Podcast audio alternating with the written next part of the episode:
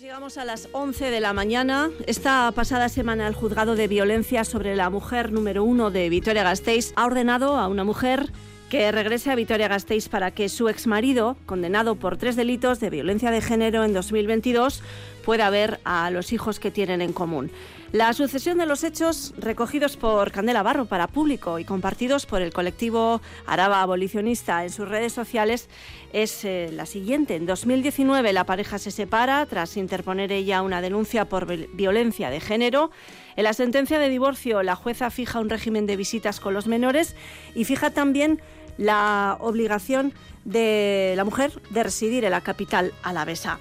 Sin embargo, ella teme por su vida y la de sus criaturas y se marcha a otra comunidad autónoma a vivir.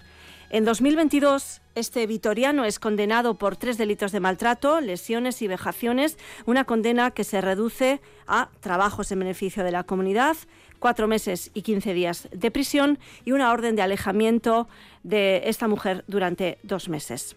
Ahora, en enero de 2024, un juez del juzgado de violencia sobre la mujer número uno de Vitoria-Gasteiz, como, como decimos, ha ratificado esa sentencia de divorcio, de modo que obliga a esta mujer a volver a Vitoria para cumplir con ese régimen de visitas establecido. Marta Agunón, buenos días. Buenos días, muchas gracias por escucharme. Gracias por atendernos. Em, bueno, has decidido eh, mantener tu nombre en el, anonimato, vamos a llamarte Marta. ¿Cómo estás? Pues me siento, pues la verdad que me siento cansada, decepcionada en parte. Eh, llevo mucho tiempo suplicando que me dejen vivir sin miedo cerca de mi familia y y de momento pues no, no están saliendo las cosas como yo creo que tienen que ser. No sé si esperabas esta, esta ratificación de la sentencia de divorcio.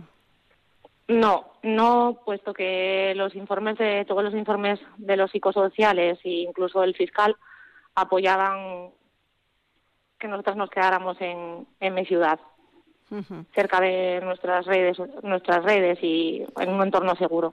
Tu familia. Entonces no, no te lo esperas. Tu familia está eh, donde resides actualmente, no en Vitoria. Eso es, eso es. No, eh, toda mi familia eh, está en la ciudad donde vivimos. Eh, yo en Vitoria no, no tengo a nadie, estábamos solas. ¿Qué supondría, Marta, qué supondría para ti acatar esta sentencia? Eso sería volver a vivir un infierno, que ya pensaba que se había terminado, y eso para mí sería como una condena a muerte. Déjame, déjame que, que, introduzca en esta conversación eh, Marta, Cecilia Piris. ella es abogada de la Asociación Clara Campo Amor. Cecilia Agunón. Agunón, Merche, buenos días. Necesitamos eh, em, aclarar, eh, necesitamos entender por qué no se suspenden las visitas de, de, los menores con el padre que ha sido condenado por maltrato. Cecilia, ¿por qué? ¿Por qué, por qué esta decisión? eh, si me pides que explique una decisión con la que no estoy de acuerdo, me va, me va a resultar difícil. Eh, yo no estoy de acuerdo con que no se suspendan. La ley dice claramente que eh, deben suspenderse y solo excepcionalmente, justificadamente, se mantendrá un régimen de visitas si se valora más positivo para el interés del menor. El problema es que normalmente eh, lo, la excepción, que es ese régimen en interés del menor se convierte en la norma y se establecen regímenes de visitas y solo se suspenden en los casos de agresiones como más graves, más sangrantes. Entonces, eh, se defiende que el derecho de las criaturas a tener una relación con su padre eh, es mm, fundamental y hay que respetarlo y protegerlo, pero yo siempre digo lo mismo. ¿Y qué pasa con el derecho de esas criaturas a vivir una vida libre de violencia, que ya se ha visto quebrantado? ¿Cómo defines esta sentencia, Cecilia? A mí no me gusta nada. A mí no me gusta nada. Y, y no me gusta, eh, sobre todo porque creo que faltan cosas. A mí me falta, pero en esta y en otros documentos del procedimiento a los que he tenido posibilidad de acceder, gracias a, que Marta ha sido tan amable de facilitarlos, eh, me falta en todos ellos que se traiga y se valore y se juzgue ¿no? Eh, en el ámbito de la familia los hechos penales. Es decir, tenemos una sentencia penal clara y contundente y que además es de, em, es de conformidad, que es que él se, se aquietó, es que él eh, reconoce que ha hecho esas cosas. Hablamos de la condena por maltrato de 2022, ¿no? Eso es, eso es. En esa condena él se conforma y reconoce que ha hecho unos hechos los cuales son constitutivos no solo de violencia directa hacia su mujer, sino específicamente al menos uno de ellos es, de violencia vicaria pura y dura. ¿no? El ir conduciendo en un coche a mucha velocidad y, poniendo en riesgo la vida de los ocupantes, entre los que están los menores. Eso es violencia vicaria. Y entonces, esos hechos que están reconocidos por él y recogidos en una sentencia condenatoria, o sea que ya no hay presunción de inocencia que valga, no se valoran, no se tienen en cuenta a la hora de establecer o valorar el régimen de visitas más adecuado para esos menores. A mí me parece terrible que, que como que el, el civil y el penal sigan caminos paralelos pero separados y sobre todo em, dejando en esa desprotección absoluta a esta mujer y a sus criaturas. Eh, Marta, eh, ¿cómo, Marta, ¿cómo están viviendo tus criaturas esta situación? Pues intento mantenerlas al margen. Eh, es difícil porque al final ellas preguntan y están inquietas, pero bueno, intento mantenerlas al margen y que vivan, ya vivieron mucha violencia por desgracia en, en su corta vida y pues eso, eh, teniéndolas ocupadas, estando con sus amigas en el eh, cole, que al final es donde ellas son felices. Ellas están completamente arraigadas en el lugar en el que residís actualmente. Completamente. Yo desde, o sea, siempre hemos tenido mucho arraigo con, con mi tierra y más aún en 2019 ya cuando puse la denuncia, eh, todo el tiempo que teníamos libre lo pasábamos en, Asturias, eh, por lo que es prácticamente mm, antes de la denuncia tenían un 50-50, un 60-50 y ahora mismo es que tienen el 100% del arraigo aquí. Marta, no sé si te han comunicado cuándo se supone que debería hacerse efectiva esta sentencia que te obliga a volver a Vitoria, eh, a pesar de todo esto que estamos explicando, a pesar de esa condena por maltrato de tu exmarido, a pesar de que en Vitoria no tienes ningún tipo de arraigo ni protección familiar, em, ¿cuándo debería ser, ser efectiva? Pues yo, hablando con la abogada, lo que van a hacer ahora es recurrirla. Hay 20 días para el recurso que iría a la provincia, al provincial y tengo esperanzas de que, de que se acabe esta locura y que nos dejen vivir tranquilas y, sin miedo, sin peligro a que nos, a que nos pase algo. Has decidido hablar con nosotras en esta mañana. ¿Por qué, por qué has tomado esta decisión? Pues por lo que te comentaba antes, ya son muchos años intentando que, que me escuchen, que, que nos concedan algo tan básico como vivir una vida normal, sin miedo, eh, no como vivíamos el infierno que vivíamos en, Vitoria, que, lo siento mucho, es una ciudad preciosa, y, pero para mí suponía una cárcel y para, para los menores también. aparte de, que en la ciudad está el maltratador, es que él se mudó a vivir a 300 metros de nuestra casa. O sea, al final eh, eh, prácticamente no podíamos salir, o sea, salíamos para lo básico de nuestra casa, bajábamos al patio del edificio porque tenía miedo a salir de afuera. Porque es que en cuanto salíamos desde del edificio, eh, prácticamente nos lo encontrábamos siempre. O nos avisaban de que andaba por los alrededores. Era vivir con pánico. Creo que un juez te llegó a decir que, bueno, que, que, eres una ciudad pequeña, ¿no? Que, que era como que lógico que os encontrarais, ¿no?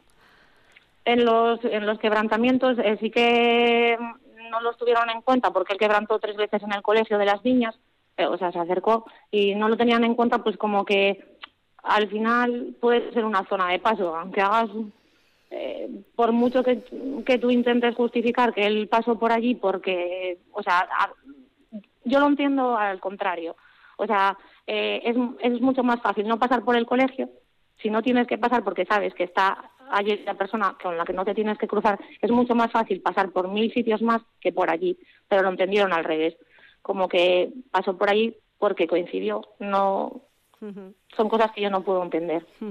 Cecilia, estamos ante un nuevo caso de, de, justicia patriarcal, de nuevo. Eh, de em, violencia institucional. De violencia institucional. ¿Por qué no se protege a los menores? ¿Por qué prevalece el derecho del progenitor con condena penal por maltrato?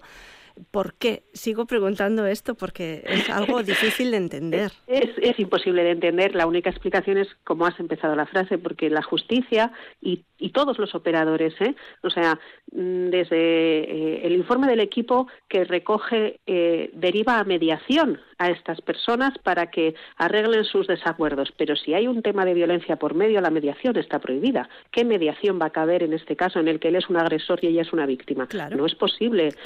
La sentencia de apelación de la Audiencia Provincial del juicio por divorcio original que llega a decir a la señora le dice, bueno, es verdad que usted no tiene red de apoyo en Vitoria, pero puede contar con la familia paterna. Pero ¿cómo va a contar una víctima de violencia con la familia del agresor para que le ayude a cuidar de sus criaturas? Eso es revictimización. Estos ejemplos eh, son mm, la puntita del iceberg de, pues eso, de esa violencia institucional, de, ese, patriarcado que, inhalamos, que vivimos, que respiramos todos y todas y que hace que la justicia sea injusta. Porque, fíjate, en caso yo tengo un caso personal mío profesional, vamos, eh, en el que er, era al revés, ¿vale? Yo era la letrada del señor y no había violencia de por medio, ¿eh? Muy importante.